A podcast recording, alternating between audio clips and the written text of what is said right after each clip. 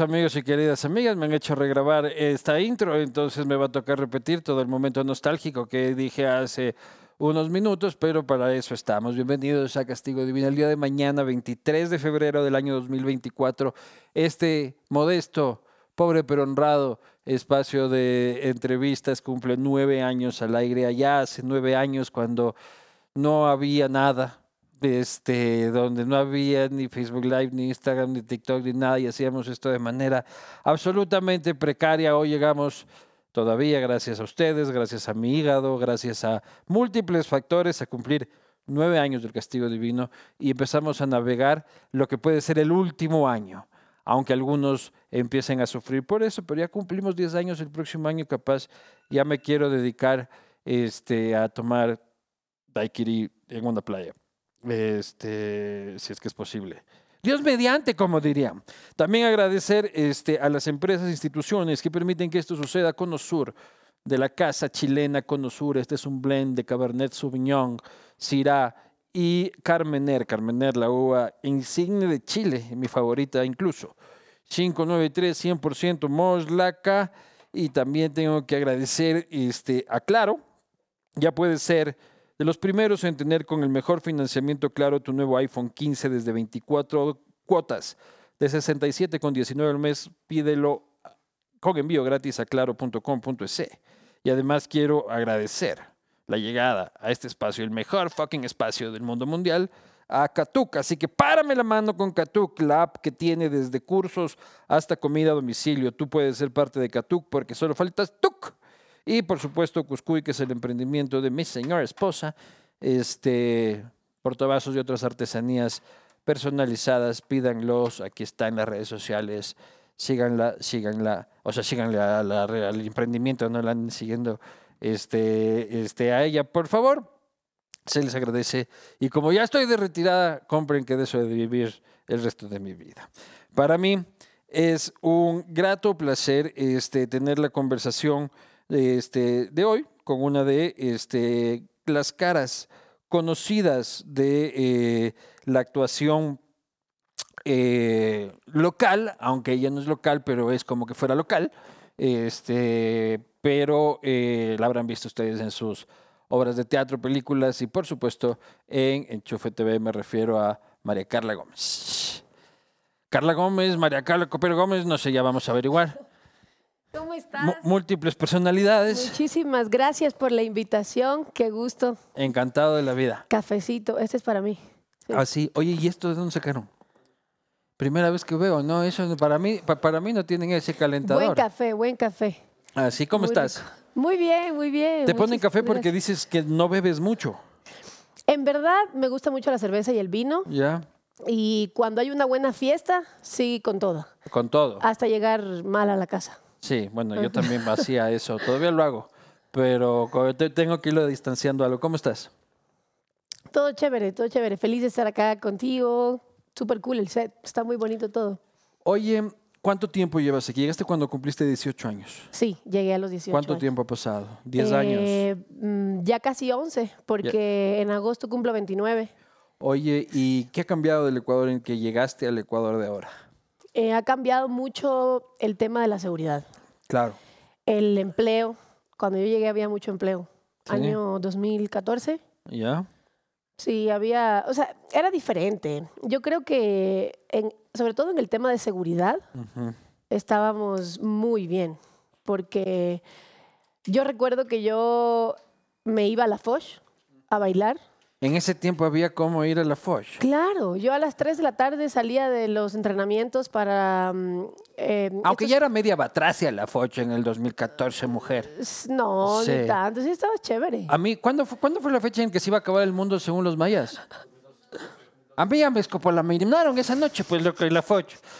Claro, ya era un poco peligrosona ya cuando llegaste al Ecuador. Sí, o sea, más o menos, pero uno sí podía ir a bailar y estabas tranquilo. Yo regresaba en Ecovía a mi casa y no me pasaba nada.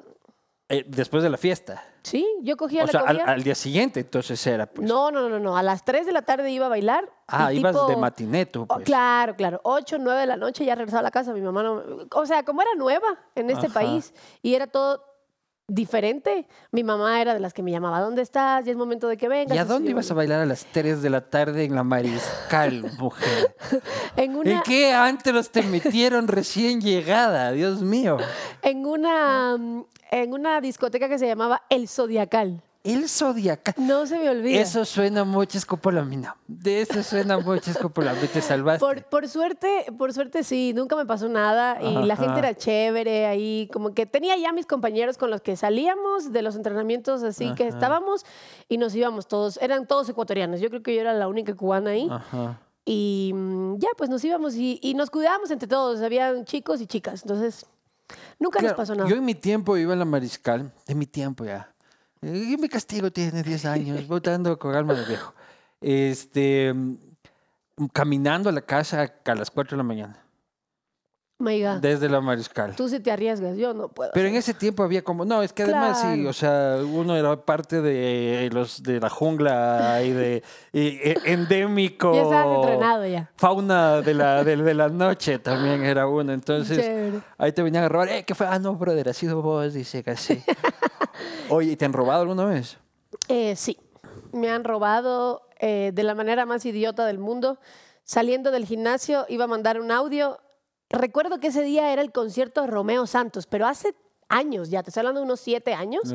Esa noche era el concierto de Romeo Santos. Mi gimnasio quedaba cerca del Estadio Atahualpa y estaba, ya te imaginas cómo, cómo estaba la calle, ¿no? Llena de gente, todo el mundo. Ya mismo empezaba el concierto. Y yo así eh, empiezo a mandar un audio y cuando voy a mandar el audio solo logro mirar así y veo que viene una moto con dos manes encapuchados y se arrancan el celular, se lo lleva. Y yo fue como, ¡mi celular! Me acababa de comprar el iPhone 6S Plus, recuerdo algo así. iPhone 6. Algo así, ajá. Entonces se lo llevan y se lo llevan abierto al celular. O sea, Ya. terrible. O sea, que luego empezaron a mensajear y qué sí, hicieron. no, no, no. Se metieron en mi Facebook Ya. Y yo antes me, vez. bronceaba en cámara de bronceado. Gracias a Dios, yo me bronceaba con un- una parte de abajo y la parte de arriba. Pero igual uno está medio destapada. Entonces empezaron a subir esas fotos a mi Facebook y mi mamá a volverse loca al otro lado. María Carla, están subiendo fotos a tu Facebook. Pero ya ¿Qué sabía tu pasó?" mamá que te habían robado. Claro, porque Ya. yo de pilas o sea, las cosas de la vida. Me roban el celular, voy corriendo al Quicentro a ver cómo de alguna manera, o sea, no sé ni por qué me fui al Quicentro a ver cómo de alguna manera llamaba a mi mamá o algo, pero algo me hizo ir al Quicentro y me encuentro con un amigo y le cuento la historia llorando y mi amigo, ya, pero llama a tu mamá y me presta su celular, le llamo a mi Pero mamá. tú hasta eso no sabías que estaban utilizando tus redes sociales. Totalmente no. Ajá, no, no sabía. Claro. Solo le cuento a mi mamá, me, roban el- me robaron el celular y mi mamá me dice, están subiendo fotos a tu Facebook, unas fotos en una cámara de bronceado y yo, qué bestia esas fotos. Entonces, igual no se veía nada malo, por suerte. Claro. Y en ese momento le digo a mi mamá la clave de Facebook y la, la contraseña. Ella entra y borra todo y bloquea. Ya. Entonces, pero fue horrible. A mí una vez se me metieron en la casa, me robaron la computadora y al día siguiente me escriben, oye, ¿qué estás poniendo en Facebook? Y yo, ¿qué carajo? Y le había escrito a todos mis contactos, amigos, hombres, a decirles, oye, siempre he querido decirte de que me encantas y Dios mío. que este y tal y cual. Pero ya, eso hacen aquí cuando dejan las computadoras abiertas en esta, eh, eh, eh, en esta oficina. Pero fue el único encuentro que tuviste con la inseguridad en este país. No, no, no, he tenido varios. ¿Qué más? He tenido varios. Lo más random que me ha pasado en mi vida, estoy en un taxi justo por este puente que baja de la 10 de agosto pasando, está el redondel este de las Naciones Unidas 10 de agosto, ya, te vas por abajo, ya, ubícate, te vas por abajo y salen Ya, a la Y. sí. Ya, saliendo a la Y, ahí estoy en el, en el taxi, ventanilla un poco abajo, hablando. Un señor coge el celular, se lo lleva y yo, mi celular. La típica, abro y el señor del taxi le digo, no se vaya, pero yo voy a parar el tráfico, yo le voy a caer atrás al ladrón. Y el señor, pero usted Me está parece loca. una, una gran idea. Ajá, pero usted está loca, su celu- déjele nomás, señorita. Me fui corriendo. Cuando me voy detrás del ladrón corriendo y le Pero voy... sin pensarlo, o sea, ahí te No, salió sí. el... Ya fue como... Claro. me- me- ya estaba harta de que me robaran celulares. Perdí siete celulares en menos de tres años, una cosa así. Una cosa es perderlo y otra cosa es robarlos. Bueno, ¿Cuántos sí, de sí, esos siete fueron robados? Eh, unos cuatro. Ya. En una fiesta me robaron uno, el otro fue ese que te conté. Y en este pasó algo muy loco porque cuando ya yo estoy detrás del ladrón corriendo y mandándole a la, a la mierda, oye, mi celular, no sé qué, era un Huawei. ¿Ya? Y la pantalla estaba toda trizada, pero mal plan, porque a mí se me caían los celulares. Yo Ya. era un desastre. Se me caían los celulares. Pero sí. aún, aún así pensabas luchar con tu vida por ese Totalmente, teléfono. pues era mi claro. celular, ya, Ya. ya imagínate. Vas a poner tu vida en peligro por un No, Huawei sí. roto. A mí ya, en ese momento yo ni pensé. Yo, yo, yo antes sí hacía cosas así, pero de una. Claro. Entonces me fui corriendo y cuando este señor ve que el celular está trizada la pantalla, te juro, hace esto. Y lo devuelve. Lo tira de regreso. Y me cae en los pies. Y yo, ¡Ah! marica, esto no es de Dios. Claro. Gracias. Y recojo el celular, más trizada la pantalla que nunca. Claro que sí. Pero me quedé con el celular. Cuando yo me subo al taxi y después, el señor, imagínate, parando el tráfico, esperando. Claro. Y yo, el, el señor me dice, ¿y eso? Y, y recuperó el celular. Le digo, sí, lo devolvió porque está muy roto. Y sí, me devolvió el celular. Fue muy loco eso. Y eso no pasa en Cuba, ¿no? En Cuba no te roban. No te roban, ¿no es cierto? No, no, no. En Cuba, a ver, como en todo país, tú tienes que cuidarte. Tú no te puedes meter en, el- en- por ejemplo, en, en una de las calles más peligrosas de La Habana que se llama, eh, ahora se me olvidó el nombre, pero es un barrio donde es muy peligroso. Ahí es bastante Pero muy peligroso. peligroso nivel Durán, así nivel Guayaquil profundo. No creo, ¿no? No, no, no, nosotros No, no, no, tenemos así tanta peligrosidad. Pero es peligroso. O sea, sí te pueden robar. Lo más que te pueden hacer es robarte. Nadie te va a hacer nada ni nada, pero te roban. Yo cuando fui caminaba por el auto, el barrio El Auto y... El Auto. Sí. Sí, no, ahí no te va a pasar nada. No, no, no, ahí no te va a pasar nada. O sea, La Habana tiene ciertos. A ver, de las ciudades más peligrosas que hay en Cuba, te podría decir La Habana, porque es la capital y es donde la gente está un poco más enseñada. ¿Ya? Pero te roban con respeto, así, Sí, con, cultura, dices tú. No, no te hacen, no, no, no te sacan cuchillo ni Claro. pistola, eso no existe allá. Claro. Allá la gente no tiene los recursos para robar, así. Y pistolas y eso no vas a encontrar nunca, ¿no? Nosotros claro no tenemos sí. acceso a eso. En Cuba, tú puedes estar tranquilo caminando por ciertos lugares. Por ejemplo, La Habana Vieja, el Malecón, ahí es imposible. Es zona que te hagan turística, ¿no? Zona Ahí turística, no, está no, más que controlada. No te van a hacer nada. Pero claro, si ya te metes a barrios así malos, pues obviamente, como en todo lado, te roban. Oye, cuando viniste, viniste de 18 años, habías pasado este, una época complicada en La Habana, entiendo que este, se había muerto tu abuela, o sea, tu abuela había tenido Alzheimer, este, corrígeme siempre si es que me equivoco mi abuelo, mi abuelo muere de abuelo. Alzheimer cuando tengo ocho meses. Y tu abuela también había tenido un problema en el cerebro con un tumor. Sí, mi abuela le dio un tumor cerebral. Los dos son abuelos por parte de madre. Ajá. Él- mi abuelo muere cuando yo tengo ocho meses de nacida, que eso fue un, un golpe súper duro para mi mamá, porque ella, el amor de la vida de ella era su papá, mi abuelo, y bueno, mi, mi abuela también. Pues eran muy unidos ellos. Entonces. A ella le, le detectan un tumor en el cerebro y como no lo detectan a tiempo, el tumor crece de tal manera que ya se pega al tallo cerebral y no pueden extirpar. Pero tu abuela muere cuando tú, ¿qué edad tenías? Cinco años. O sea, no recuerdas casi tu vida con, con tus abuelos. Yo la no, a mi abuelo no lo recuerdo para nada. Ajá. A él sí no lo recuerdo, solo lo he visto en fotos que mi mamá me ha mostrado. Y a mi abuela la recuerdo, pero ya la recuerdo en estado vegetal. Ya. Ella ya como que se fue encorvando un poquito y, y la recuerdo ya en su cama ya. ¿Cuál es tu primer recuerdo en la vida? El otro día me preguntaron eso y qué jodido se me hizo. Mi primer recuerdo. Porque hay gente que dice, yo me acuerdo cuando tenía tres años. Tengo puta idea de la semana pasada. Y yo, Yo olvido muchas cosas. Hay muchas cosas que olvido. De hecho, hay gente que viene y me saluda Ah, no y me dice, ¿tú no te idea". acuerdas de mí, de todas las cosas que compartimos hace siete años? Y Claro. yo, mira, no es por mala, de verdad, tu rostro se me hace conocido, pero no me acuerdo ni tu nombre ni de los momentos que vivimos. Perdóname, pero no es por mala. Es que Pero olvido. sí les dices, no, no, no, no finges la relación. Claro, hermano, querido. pues, No, ¿cómo no, a veces he Yo, en cambio, sí. A veces he fingido cuando Claro. me encuentran en trabajos.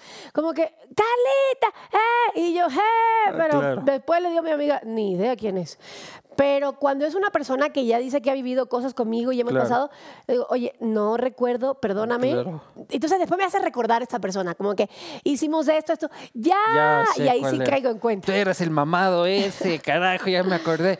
Oye, no, yo sí le sigo la corriente, así como que hermano del alma, y me puedo quedar una semana con esa persona y, y me retiro diciendo, ¿quién puta madre será esta Ah, pero es chévere persona? también cuando pasan esas cosas, porque ahí. No, a, mí, empiezas a mí me angustia porque tengo miedo que me descubran en la mentira. Me explico de que Dios. lo Así como, reconozco.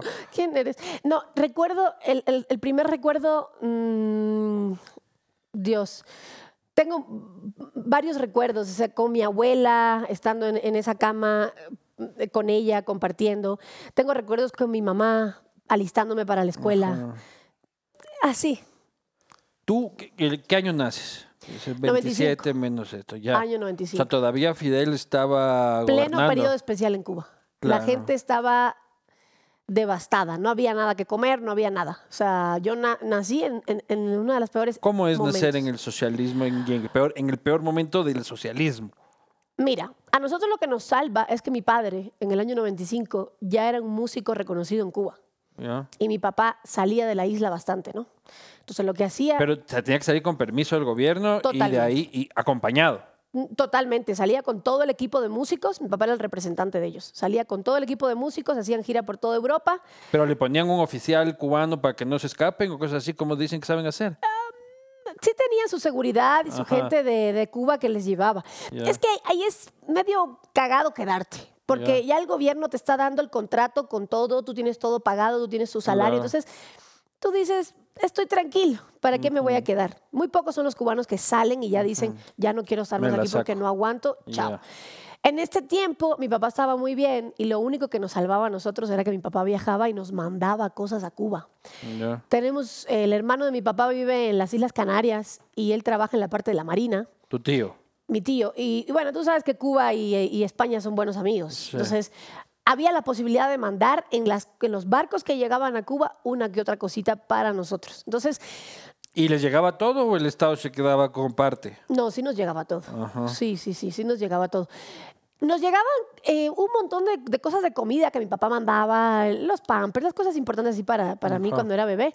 Y dice mi mamá que a mí no me gustaba la comida extranjera, que yo Claro. quería comida local, que mi mamá, el puré este, de papa claro. hecho ahí en Cuba, todas las verduras de ahí, todo.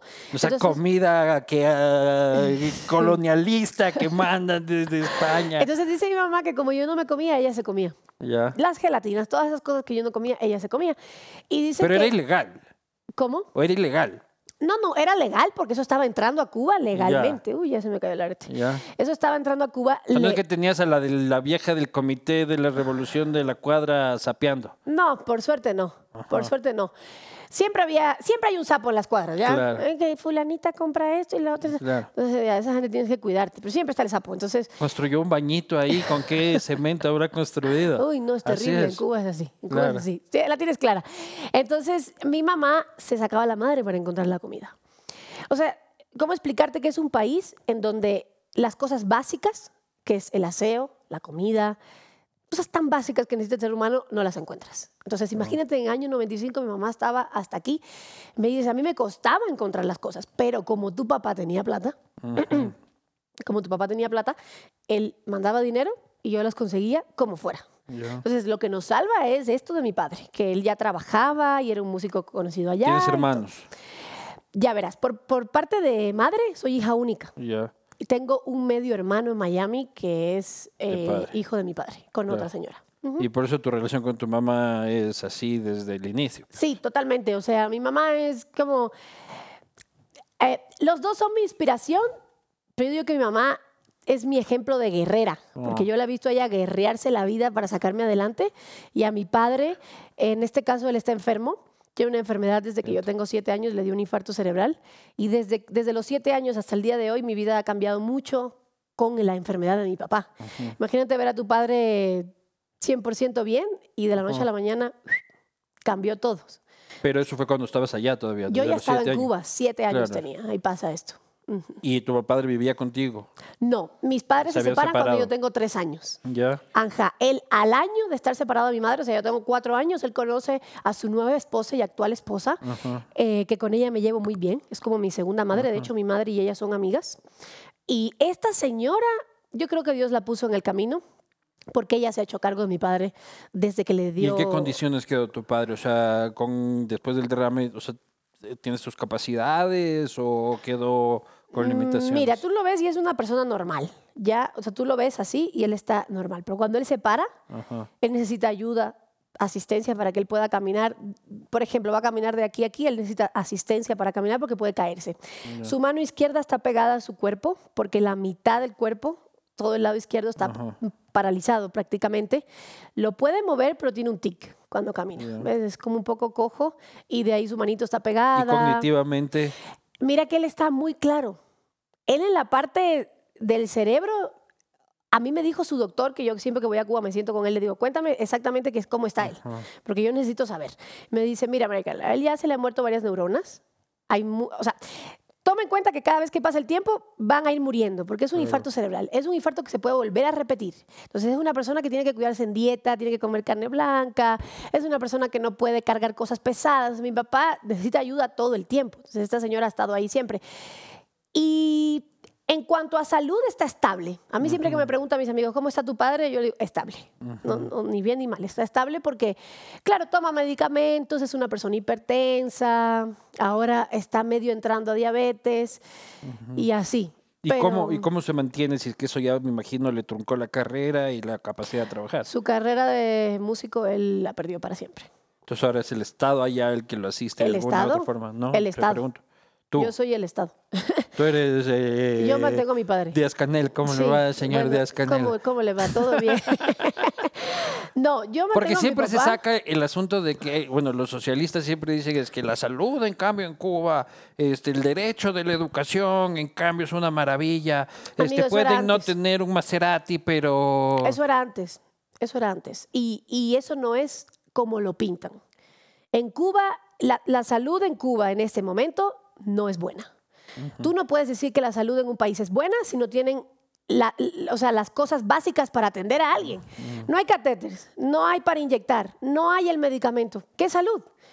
De nada me sirve ser una gran actriz si yo no tengo las cosas para Claro. actuar. Si no tengo el escenario, si no tengo una buena obra, si no tengo el, vestuario, las cosas, no, no- no puedo ser actriz. Entonces es lo mismo. Hay muy buenos médicos, sí, los médicos cubanos son los mejores del mundo. Eso sí te puedo decir. Porque por aquí lo que llevan es, son increíbles. Y además Pero para no. tener que hacer con la escasez y salvar con la escasez, tienes que tener un grado de creatividad científica Mi- mi- importante. Mi padre entró en, en hospital en el año 2022, en el hospital, en Matanzas, que es en la- cerca de la ciudad donde vivimos, con dengue. Yo me estaba volviendo loca, ¿no? Porque una persona ya enferma, con, con- con todos sus, sus achaques y las cosas del infarto, imagínate con esta enfermedad. Yo tuve que viajar a Cuba. Tuve que comprar un vuelo de un día al otro que me salió 1.500 dólares con copa, porque imagínate, era, era temporada alta, noviembre, todo el mundo se va a sus países porque ya mismo viene diciembre.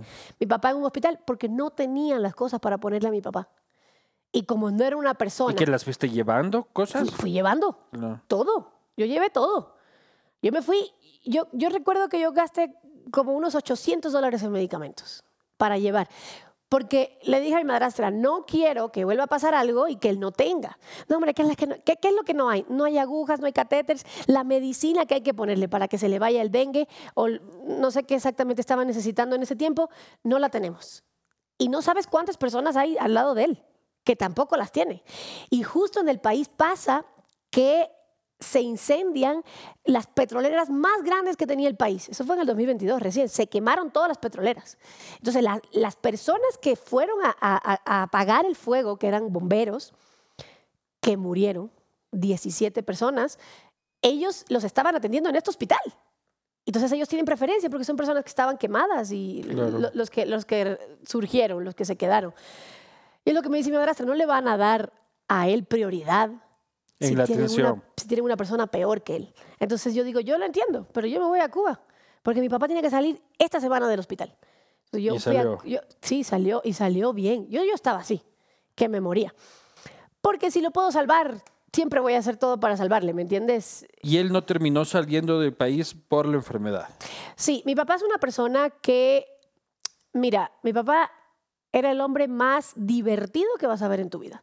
Súper jocoso, músico, ya te imaginarás. Músico cubano. Músico cubano, pues. guitarrista, eso era para aquí, para allá, y fiesta y gozadera, una vida muy loca. Eh, y com- como, le cambia la vida, y la vida le da un giro de 180 grados, yo siento que él se siente, como que él siente que es un- un- un- una persona que necesita de alguien para, para poder vivir, para poder hacer sus cosas y no quiere molestar.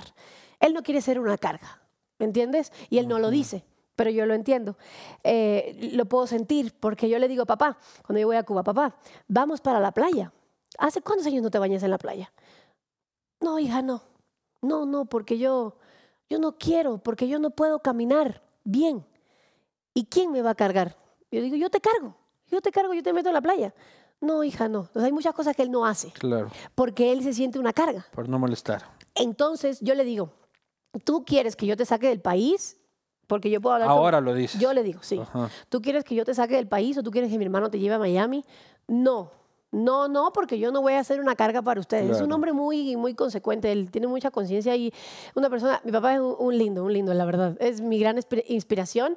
Y, y siempre que voy a Cuba me dice, no me traigas nada, yo no necesito nada, hija. Y yo lo único que necesito es que tú vengas. Y entonces yo voy a verlo todos los años. Todos los años religiosamente, mi primer viaje en el año es ir a ver a mi padre. Oye, ¿y cuáles son tus primeros recuerdos de la figura de Fidel? O sea, en el colegio, el, Uy, eh, el póster, este, el discurso en televisión, te, te- te llevaban en el colegio obligatoriamente a, a- a verlo hablar cuatro horas en la Plaza de Martí, o qué onda. Mira, en Cuba comienzas a tener estos primeros acercamientos con todo el tema de la revolución y de Fidel cuando entras a la escuela. Eh, como él, es, él estaba en La Habana, bueno, él es de Holguín, originario de Holguín, nació en Holguín, que es en el oriente del país, pero siempre estuvo en La Habana. Nunca tuve la posibilidad de verlo así o ir a algún discurso de lo que él daba, porque yo no soy habanera. Yo soy de Villa Clara, yo nací en Villa Clara, centro de Cuba. Que sí, eh, do- ¿dónde sí se sentía la presencia de él? En todo lado. O sea, en la escuela, cuando llegabas. En primero en Cuba, cuando tú, tú- tú vas a la escuela todos los días, tú tienes que cantar el himno nacional, ¿no? No sé si aquí pasa eso. ¿Cantas el Los himno nac- lunes. No, aquí los En mi lunes. tiempo, los lunes. Ah, qué bueno. En Ajá. Cuba es todos los días. Tú llegas, te paras, cantas el himno. Después de esto, eh, pues, pues sí, o sea, la revolución se ve en todo lo que haces. Tienes que ir, ¿sí, sí sabes quién es Camilo Cienfuegos? Claro que sí. Ya, bueno, pues este, este señor también fue un mártir. La muy- revolución. Claro. Eh, ya, a nosotros nos hacían ir todos los años a, a botar eh, flores a los ríos de Cuba porque Camilo se cayó en un río y no sé qué. La historia de Cuba está presente en todas tus clases. Te sientas y, y te cuentan cuando Pero la historia estuvo- contados por ellos. Totalmente, totalmente. Si pasó algo diferente o no, eh, tú te sabes la que te está diciendo la profesora de historia. Claro, porque Martí era muy crítico de los regímenes totalitarios, pero ellos se apropiaron de Martí y lo, y, y lo hicieron emblema de la revolución. Así es, José Martí es un apóstol nacional de Cuba. Y cuando tú das las clases de historia, tú recibes toda la historia de Martí, de Camilo, del Che, de cómo se encuentra el Che con Fidel Castro En, en, en- en México. Cómo llegan a Cuba en el Yategranma, cómo pelean, cómo liberan. Cada primero de mayo, que es el Día del Trabajador, usted Ajá. tiene que ir a la plaza, en mi ciudad es a la plaza de Che Guevara, donde él está enterrado, donde están sus, restos. Y ahí el mega discurso, a veces le traían a Fidel a dar el mega discurso. Y a veces no. A Creo veces que solo... estoy justo buscando un texto de Martí que me hiciste acuerdo en este momento, a ver si Sí, él es, él es grande. De hecho, ustedes tienen aquí en el redondel de la, Sí, de la sí, Mariana sí, de. Jesús y América un... Lo puso Fidel. Sí, sí, sí. Lo- lo ¿En puso- serio? Claro, es una donación del No, es que él gobierno. es grande. Él, él sí, él sí puedo decir que era, que fue un gran apóstol y, y- y- y hizo Oye, ¿y muchísimas tenías cosas. la posibilidad de generar algún pensamiento crítico o qué pasaba si es que en el colegio o en la escuela decías, oigan, me parece que no está tan bacán como ustedes dicen? No, no puedes decir eso en las clases. Tú puedes decirle eso a tus compañeros. Ah. ¿Sabes qué? No me parece, a mí me parece que esto es mentira o lo que sea, a tus compañeros. Sí, no sé qué. ¿Cuándo tú te das cuenta que hay muchas cosas que te inculcan en la, en la escuela de la historia de Cuba y de todo lo que es Cuba en sí, el socialismo? Cuando ya eres mayor de edad. Ahí despiertas, es el despertar. Y te das cuenta que, chuta, pero ¿cómo puede ser bueno un so- el socialismo si yo veo que toda la gente en este país está muriendo de hambre? Pero siendo menor de edad, en casa tienes que tener alguna reflexión o los adultos están alienados también con No, el no, no, mi discurso. madre obviamente siempre me dijo, María Carla, o sea, en algún momento nos vamos a ir de aquí, hija, porque no... Tú, o sea, no- ¿tú cómo te sientes? ¿Cómo ves las cosas? Y yo le digo, no, mami, es que es pura labia. O sea, todo es como Claro. que, y que si vamos a hacer esto, y que si la revolución cubana, y que si patria o muerte venceremos. Y, y entonces es como, ¿qué, qué onda? O sea, ¿Y cómo empiezas tú, joven, a entender lo que pasaba fuera de Cuba? O sea, a entender que son... Porque uno nace ahí con esas carencias y si es que no sabes que hay afuera, es, es lo natural. Cuando llegué a este país, cuando llegué a Ecuador. Cuando llegué a Ecuador fue un despertar así, pero un choque fuerte. Fue como, a ver, espérate. Y esa cantidad de edificios, algo tan básico. Claro. O sea, yo llegué aquí, fue como edificios, no sé qué, los pensamientos de los ecuatorianos, acá sí tienen libertad de expresión, porque si, si, si te da la gana de decir algo, nadie te va a llevar preso. En Cuba tú gritas en una calle, abajo Fidel Castro, llévensela. Ese rato. A ese rato vas preso. Oye, ¿y cómo sale? O sea, cuando son más de 60 años, ¿no? 64 años. este año 64 años. ¿Y hasta cuándo? Eso sí no te puedo decir hasta cuándo. El año Porque- pasado hubo como una ilusión porque empezaron a El unas 11 de primeras marchas. ¿Cómo se llama? Gente de zona sacó una canción de puta madre. Este, Patria y vida ajá, Patria y Vida. están censurados en mi país, no Y pueden entrar. Me imagino, pues. Pero, y nos emocionamos un poquito y empezaba la rebelión del pueblo cubano y El problema es que señores. cuando, cua- cuando tú tienes a un país dividido, Está dividido. O sea, hay gente que todavía está comido el cuento. totalmente, las personas mayores de mi país, que viva la revolución. Ay, gracias, nos llegó esta cuota de tal cosa. Y yo es como, ahora que voy a Cuba y vivo aquí, eh, duele mucho. Es, Pero son doloroso. mayores. Entonces esa generación va a pasar en algún momento. Pero la gente de tu edad, Nadie cree el cuento. nadie. Dices nadie, nadie. Ni en el pueblo Yo- más ínfimo no, están ahí patria o muerte y No, toda no, la no, Yo podría decirte que en Cuba, del mi- de la gente de mi, de mi, de mi año, de, de- de mi época, que habrán dos o tres personas revolucionarias socialistas. Y porque tienen algún tipo de enchufe en el Estado o alguna cosa así. Tal vez, sí. Ajá, o, o el padre es militar. O... Claro, porque a esos les va, les va muy bien, ¿no? O sea, Silvio Rodríguez, todos esos, están padres de, de- de- de la trova y tal cosa. Esos viven de puta madre, pues. Sí, sí, sí. O sea, eh, la, la verdadera realidad del país es muy dura. Es miseria, es no tengo esto, no tengo lo otro, es el país. No, no, no hay nada. Ya, pero ¿cómo la sacamos? O sea, ¿cómo, cómo, cómo ves una salida? O sea, ya, Yo no le veo salida, amigo. De verdad te digo.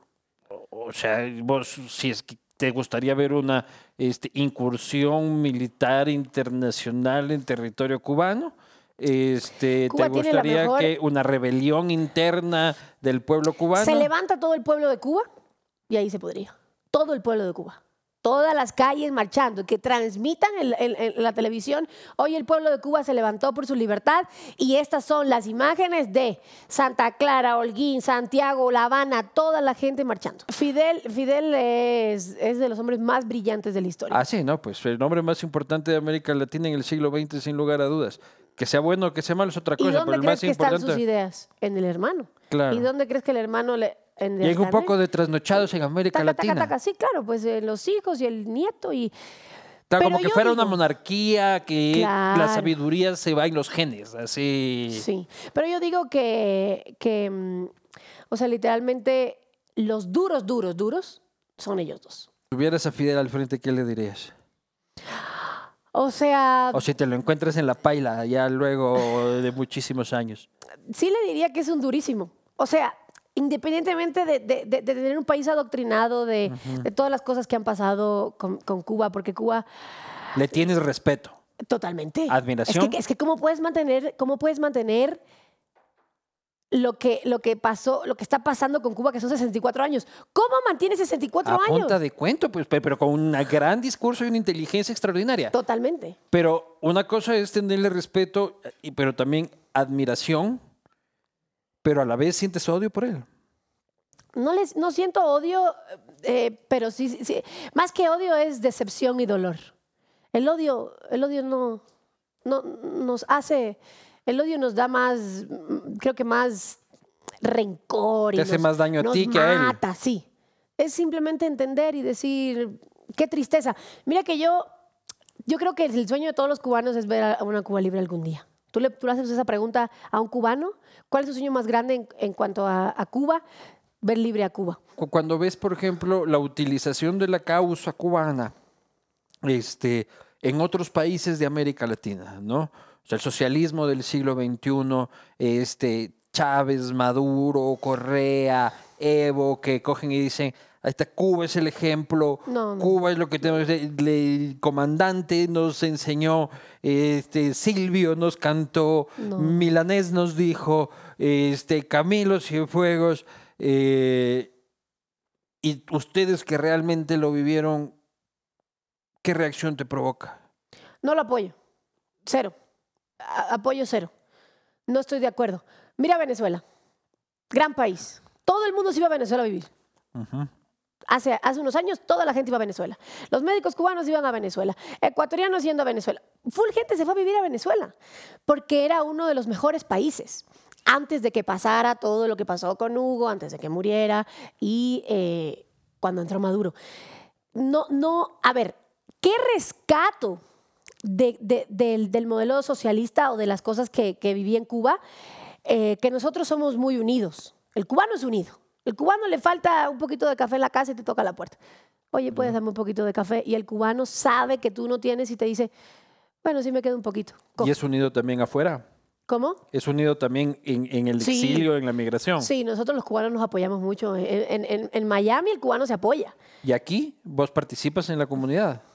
No soy parte de la comunidad de cubanos acá. eh, trato de estar alejada porque a mí no me gusta que me, que me, que me, que me pongan en... Ella es esto, ella es... lo-". Claro. Yo simplemente soy una mujer tranquila. Y además vos ya eres más yaminga que, Sí, sí, sí. que- que caribeña, no que no sé, pero... O sea, la verdad, trato de estar tranquila y no pertenecer a ningún grupo, a ningún... eh, no, que no me gusta eso, so- solo paso en, mis cosas enfocada, no me meto en, en nada, pero sí doy mi opinión. Sí doy mi opinión porque obviamente es importante, Pero si Cuba es libre, vos coges un avión y te vas a vivir a Cuba el día siguiente. totalmente, pero sí cambia todo. Claro, o sea, si es Porque... que se dinamita el castrismo y se instala la democracia, tú eres de las primeras en agarrar el avión y voy a Sí. ponerme una escuela de actuación. me iría eh, con mis hijos a vivir a Cuba, totalmente. Pero si no tienes hijos. No, pero cuando los tenga. Me embarazaría para después tener hijos y para después yo ir a estoy Cuba. segura que cuando ya, o sea, tengo algún día la esperanza de que por lo menos mis hijos puedan ver una, una Cuba libre o tal vez no la ven ellos tampoco. Pero mm, sí, o sea, es eso. O sea, no puedo estar de acuerdo con un modelo que hace sufrir a las personas, que no tienen ni tan siquiera lo básico que es la comida y que viven de, de- de- de que sí, vamos a hacer y no sé qué. Señores, empiecen por lo básico, que su pueblo no se muera de hambre, porque es, es, es, es deprimente llegar a Cuba y ver a las personas haciendo fila para comprar un pedazo de pollo. ¿Y a ti cómo te tratan? Que llegas así, este, con alhajas, este, o, o con zapatos que no pueden conseguir allá, o con... O sea, verás, apenas yo entro a Cuba, ellos se dan cuenta que yo soy cubana, pero que ya no vivo ahí. Porque mira mi piel, yo soy- estoy des- desempercudida. O sea, como se dice. No es por mala, pero el cubano que vive ahí, tú te das cuenta. Tú te das cuenta. Es que además vos vives a 2.800 metros sobre el... Tienes que meterte a cámaras de bronceo. Totalmente. Acá somos Ajá. unas llamas andando. pues. Totalmente. Entonces yo llego y me ¿Por ven. por qué te fuiste a Guayaquil, que es más... No. A, a Manta, maravillosa ciudad de Manta que amo No, no, y a la, la- que te conmino ir a vivir. Las eh. capitales me gustan. No, no soy mucho de ciudades. Yo le dije a mi mamá, ¿dónde me vas a llevar? A Ecuador. Ok, no conozco nada de Ecuador. Ya. Solo sé que Pero mi- ya, ya me cuentes. Primero, llegas a Cuba y se dan cuenta clarito de que eres este de que soy eh, cubana de afuera. Cubana que vive en otro país. y te revisan las cosas o que Sí, sí, sí. A veces te quitan alguna cosita, sí. En algunos momentos han intentado quitarme algo, pero yo les digo, Si vos te bajas en la Y a perseguir a un ladrón por un Huawei roto, me imagino que no te has de dejar sacar nada por un agente cubano. No, no me dejo. Yo no me dejo. Yo no me dejo. Es que eso es para mi familia. Claro. Y yo, eso me costó plata a mí. ¿Por qué me voy a dejar que tú te lo lleves? Eh, te paran. Si te marcan la maleta porque ellos ven que tienes algo raro, te abren. A ver, déjame ver qué tienes. Ah, es comida. Ok. ¿Qué más tienes? Esto lo tienes repetido. 30 veces lo repetiste. ¿Por qué? ¿Vas a vender? Claro. Digo, no, solo voy a darle a mi familia. Tienes Eh, que hay- llevar. Hay, 30 días del año, señor. Hay Digo, una 30 días del lista. mes. Ajá, hay una lista que ellos te dicen, puedes entrar 20 jabones, 30. Tienes un número de. Ah. Tú tienes que respetar eso. Entonces, yo lo respeto, entro tranquila, no llevo electrodomésticos raros, porque a ver, apenas te ven con un electrodoméstico raro, ábrale la maleta y vean qué tiene ella. Te lanzan los perros, obviamente. Eh, Cuba es un país que tiene mucho control con el tema de las drogas. Entonces, a cualquier persona que venga de Colombia, usted sabe que le van a llevar al cuarto, por ejemplo. Claro. Y eso mm, es indis- o sea, indiscrimina, mm, pero bueno, Claro. ya nada, es así. ¿Y por qué, por qué eliges el- por qué elige tu mamá o tu familia? ¿Por qué elige Ecuador? Mi tío, el hermano de mi madre, vive aquí hace 25, 23 años. Es ecuatoriano Ya. y él vino acá a vivir desde hace muchos años. ¿Pero por qué vino él? Hay varias olas de Se este, se migración casó con un este, cubana. Una ecuatoriana fue a Cuba, le- se enamoró de él y se lo trajo. Ya. Él empezó a vivir aquí, le fue bien, es profesor y él le dijo a mi mamá, eh, ya murieron nuestros padres, la situación en Cuba está muy mala, María Carla ya estudió, ya es momento de que se vayan, no, no, no pueden ¿Y cómo estar- es el operativo de salida?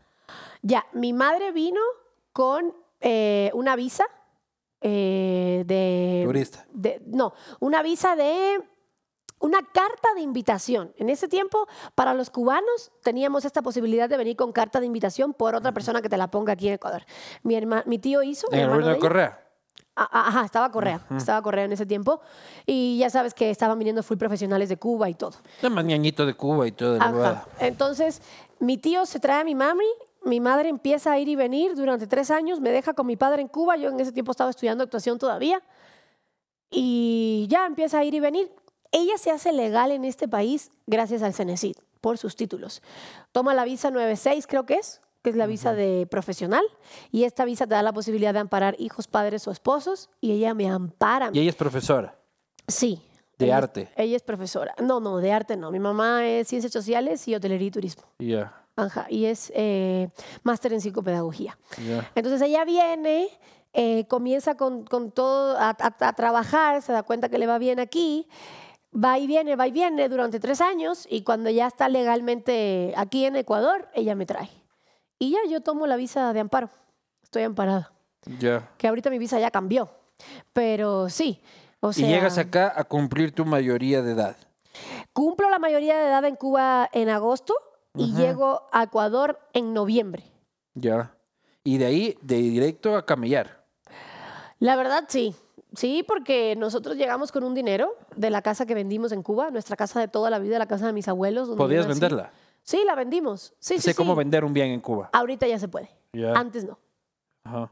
Ahorita ya se puede. Nosotros vendimos nuestra casa y, y literalmente pues vinimos para acá eh, con ese dinero. Pero, claro, donde sale y no entra, ahí ya toca trabajar. Ajá. Entonces, como yo era la más joven, mi mamá sí me dijo, mi hija. Terminaste metido en una rana de farmacia sana sana. Sí, yo trabajaba ocho horas en Fibeca eh, promo- eh, promocionando varios, varias marcas. Me pagaban 25 dólares por las ocho horas.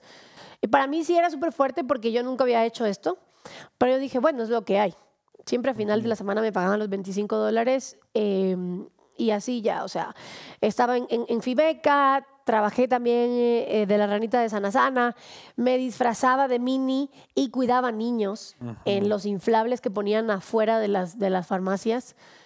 Y luego ya me hice unas fotos profesionales. Pero tú, desde que estabas así promocionando productos, decías, esta huevada es provisional, este, tengo claros cuáles son mis metas, o decías, Totalmente. salvo la semana, salvo la semana, salvo la semana. Totalmente, en ese momento era lo único que tenía. Yo no conocía a nadie aquí en este país.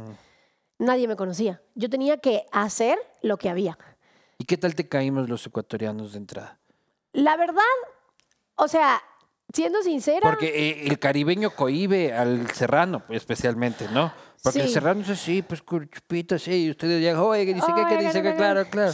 O sea, sí, sí, sí, sí fue un choque un poco en este tema de que ustedes son un poco más cerrados y, eh, o sea, no, no son así tan, tan abiertos como nosotros. Pero me parecía que eran personas bien educadas. Porque escuchaba, ¿no?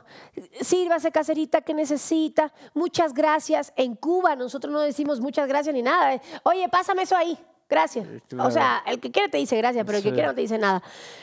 Es diferente, pero sí, sí, sí, sí me costaba a veces como que eh, lidiar un poco, como que, que conversar o, o las cosas, porque siento que a veces el ecuatoriano no te dice tan de frente. O sea, No, el el ecuatoriano. quiteño, el Ajá, quiteño. el- el quiteño, el El, el guayaco es más de frente. Sí, pero sí, sí. por eso me gustan el los guayacos tal vez tú no le caes quiteños. tan bien o tiene algo que decir de ti, Pero no- te sonríe, Ajá, sí, claro te que sí. Pero por delante te sonríe y todo, y, y es como, mm, eso no me gusta mucho, siendo sincera, porque yo soy muy abierta. Claro. Pero es parte de convivir. Yo siento que yo me, o, o sea, me, me hice mucho a, a Ecuador, o sea, es como que, yo digo que a donde tú vayas, do- donde, como dice el ¿Tú sueñas en, en ecuatoriano o sueñas en cubano? ah, chuta, no sé, o sea, yo a veces, la mayoría de veces, siendo sincera, nunca sueño. Ya. Por eso cuando sueño algo le hago mucho caso porque, te ¿Pero juro, sueñas en cubano o, eh, o- o- En ecuatoriano. Te, te sueñas hablando como ecuatoriano? Como no es que te hablo como ecuatoriano. Eh, claro, sí, por ya eso no hablo casi como cubana. Eh, entonces eso, o sea, me costó un poco entender. Eso ya quiere decir que el cuy ha entrado en lo más profundo de tu tuétano. Sí, sí, sí. A mí, a mí cuando la gente Tú me puedes dice... salir de Ecuador, pero Ecuador nunca saldrá de ti. Nunca, nunca, nunca. Yo le debo todo a Ecuador. La verdad, donde yo me pare, así esté en cualquier país del mundo, gracias a Ecuador. O sea, toda la vida. Pero ya tienes la nacionalidad. Mira que no todavía. Ya me toca, pero desde hace años. Sí, pues ya. Empecé el proceso. En ese tiempo cambiaron todo de migración de aquí para el sur. Eso fue un relajo con las cosas de los de los de los de las de estos. Se demoraron en llamarme y cuando me llaman, las pruebas las habían cambiado, lo que yo estudié no era. En fin, para no hacerte largo el cuento, no cogí el mayor puntaje y me sancionaron. Pero quieres la nacionalidad. Totalmente. O sea, Señora Canciller Sommerfeld, en este favor. momento hemos demostrado que el- 11 años, el 11 años. Está en lo más profundo de su tuétano, se merece nuestro pasaporte. Un pasaporte que vale paloma, pero y menos paloma que el cubano. Eso Es, iba a decir. Eso iba a decir. Ahora me voy a Argentina y me piden visa. Visa todo para lado. Argentina. Para cualquier país que vaya. No, si yo me siento mal con el pasaporte ecuatoriano, este, imagínate con el cubano, pues. Es, es tenaz, es tenaz mi pasaporte, pero bueno, ahí digna, yo voy y pido mi visa tranquilita, converso con los embajadores y todos, no te vas a quedar, ¿verdad? Aquí está mi casa, yo regreso a Ecuador toda la vida, déme la visa para ir a... Y he tenido varias visas. Bueno, es que vos también tienes ya un currículum y una Sí. carpeta en la que puedes, hay otros colegas, digo, compañeros tuyos, compatriotas tuyos, Es dif- es este, que tienen una situación mucho más, este, mucho más compleja. Oye, ¿y quieres quedarte aquí? ¿Para siempre? Mira, ¿O estás en búsqueda de oportunidades artísticas en España, en Estados Unidos, mira, en México? si- siéndote sincera, eh, a ver, ¿Qué quieres? Yo me quedaría en Ecuador si yo logro hacer casting en México, si yo logro irme a Miami cuando yo quiera. O sea, para ser base en Ecuador, así. Totalmente, mi casa podría estar aquí toda la vida. O sea, aquí yo vivo bien. Aquí yo estoy tranquila, estoy, estoy bien, ya, ya estoy enseñada y todo, pero si quiero tener la Y además posibilidad. eres una celebridad en, en Ecuador, pues. Sí, sí, sí, gracias a Bueno, Dios con Enchufe bien. ustedes son celebridad en toda fucking América Latina, pero, pero aquí me imagino que, que, que- Sí. que tus oportunidades te, te va de puta madre. Sí, no, aquí me va súper bien. ¿Qué quisiera, sí, expandirme como actriz? O sea, en el, en el sentido de que, Carla, hay un casting en México, ven, Claro. voy, hago el casting. Me llamaron para hacer una película, me quedo en México, lo que tenga que quedar me la hago y regreso. Miami, Miami. Entonces, estoy, estoy en eso. Eh, la verdad, mi sueño, siéndote sincera, siempre ha sido vivir en una isla de Europa. Por ejemplo, Malta. Por ejemplo, eh, Malta no es paraíso fiscal. Ma- me, me- me gusta ese capitalismo profundo que ha entrado en esta este, cubana como tiene que ser. Eh, la verdad me gustaría vivir en Malta, me gustaría vivir en Mallorca, Menorca, no sé, Mallorca, una de yo estas quiero islas. vivirme a Baleares. Esto es, ajá, son islas. Yo soy caribeña. Yo donde viva con playa voy a ser la mujer más feliz del mundo. te estoy ¿sí? diciendo, ándate a Manta, pues. Ay, Dios mío, no, me da miedo esa ciudad. Esa ciudad está complicada. Eh, pero sí, veamos qué pasa. Eh, de ahí en Ecuador me siento bien. Amo el frío de Quito. Porque me mantiene el cabello, me mantiene regia. O sea, yo digo que las ecuatorianas, qué bestia, o sea, los cabellos de las ecuatorianas, las caritas se mantienen muy bonitas. eh, porque el frío te ayuda. Aunque Pero tú en no cambio creas. nuestro solazo radioactivo de Ah, no, eso te saca la 2800 mal. metros, a mí me tiene todo manchadote, pues, la careta. Yo también tengo la cara manchada, sí. Claro. O sea, es Yo, ya... antes, yo antes era guapo. Nací con genes lojanos y nací Eres guapo y ha sido, o sea, yo no soy así de Quito, pero mis padres eran de Lojano. Lojanos. Yo me he ido afeando con el tiempo producto estás- del, estás incle- guapo, amigo, estás del guapo. inclemente clima andino de los 2800 Es muy fuerte, metros. es muy fuerte. Yo, yo en Cuba me ponía protector solar nunca. O sea, era como que protector solar no hay. No, aquí sales media hora y sientes Aquí- como el cáncer va entrando en tu piel. protector solar cada tres horas. Todo el tiempo en, en Quito. Es, es, es complicado. Pero sí, mi, mi sueño es ese, expandirme a donde sea, porque quiero llegar a ser actriz en Netflix. Y lo voy a lograr. No sé cómo, pero lo voy a lograr. Mi sueño es hacer una película para Netflix. Ese es mi sueño, porque a mí, en cuanto al teatro, el cine y la televisión, me considero más actriz de cine. Amo ¿Y las cine. redes hasta cuándo? Las redes, Como, las- O sea, las redes para siempre, entiendo, pero como motor económico tuyo, como este, estar generando contenido, este, quieras o no quieras, porque es tu trabajo, este, sí, o sea, hay que generar el contenido siempre, sea lo que sea que tengas. Yo que quiero ¿no próximamente... te da como hueva así ya a veces? Sí, hay veces que molesta a mí también me da una pereza ratos, O sea, más que molesta, sea, hay veces que da pereza. Sí. que tú te levantas y tú dices, ya no quiero grabar nada. O sea, estoy Yo cansada. por eso nunca intenté en TikTok, porque dije, puta, y de ahí tengo que hacer estas huevadas, moverme y tal. Y de ahí ponerme a editar esta huevada media hora. No, Por no eso cuando la gente tiempo. no le da importancia a los creadores de contenido, yo me ofendo.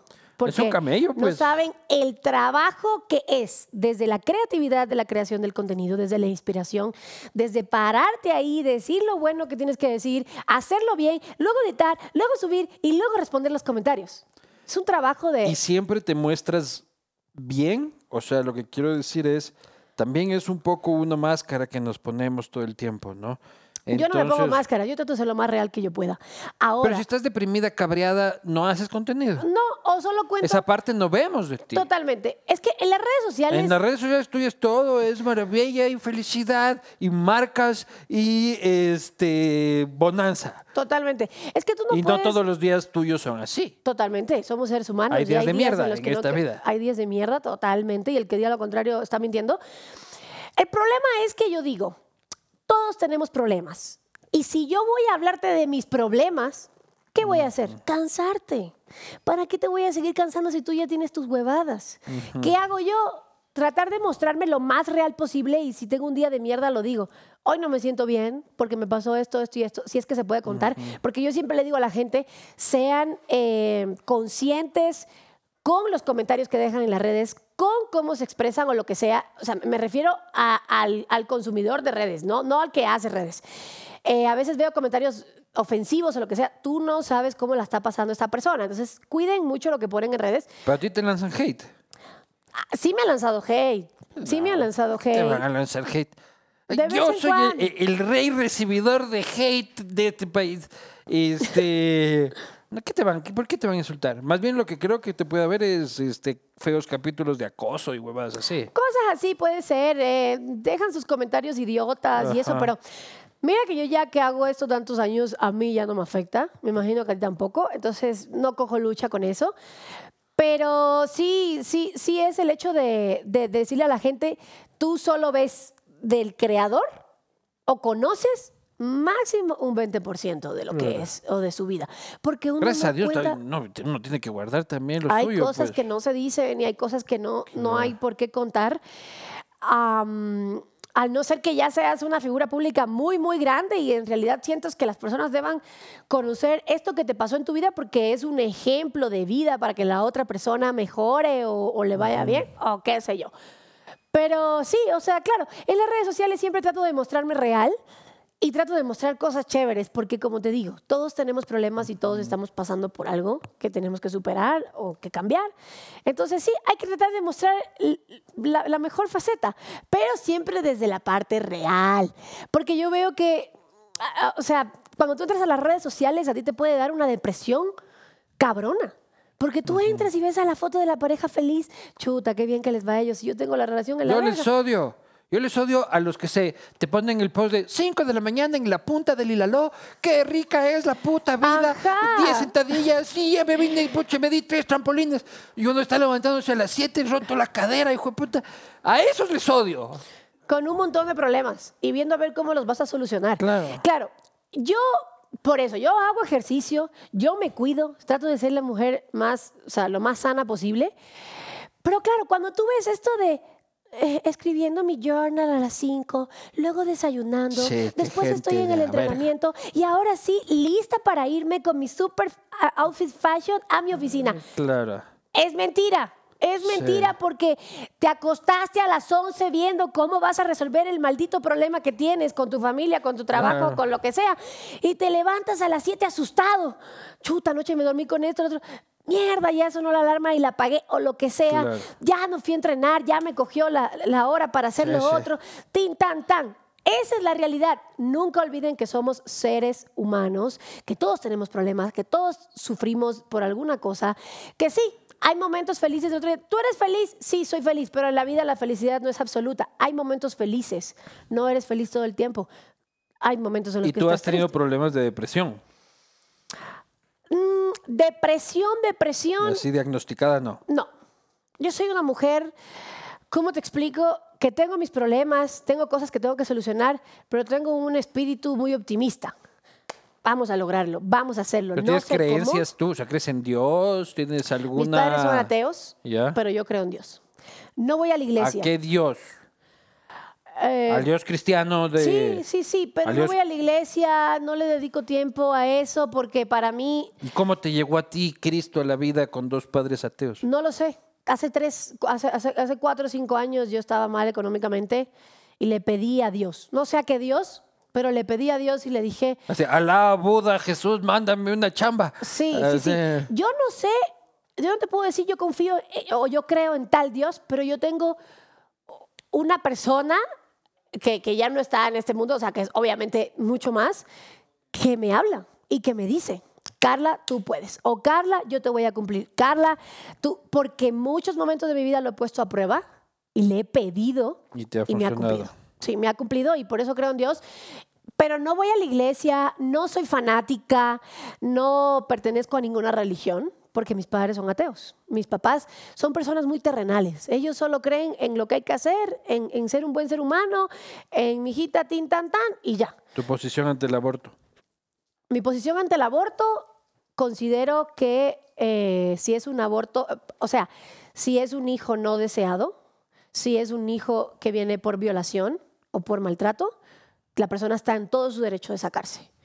Y si es un hijo que, o sea, si tal vez por irresponsable también quedaste embarazada y no lo quieres tener, también doy el apoyo para que se saque.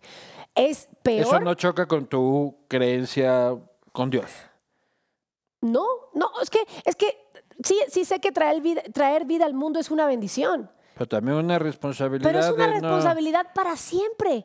O sea, prefiero mil veces que una mujer sea sincera y diga, no voy a lograr cuidar a este niño. Que Voy a estoy ser una madre de mierda, Voy a ser una madre de mierda, lo voy a abandonar y va a estar sufriendo tantos años de su vida.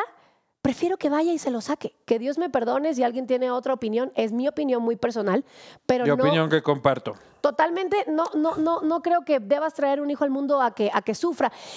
Yo siempre digo que las mujeres que más admiro en el mundo son las mujeres que son madres. ¿Por qué? Porque es hacerte cargo de por vida de una criatura que está bajo tu responsabilidad.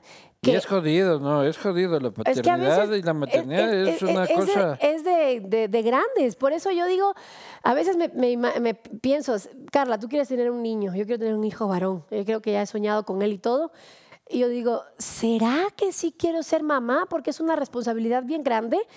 Y, y, y entonces la gente que piensa que todas las mujeres que vinieron al mundo eh, tienen que ser mamás. No, no todas las mujeres tienen que ser mamás. Hay Ser mujeres mamá que la que quiera. hay mujeres que vinieron a realizarse en su trabajo, a viajar, a ser la tía millonaria, a esto, lo otro y está bien.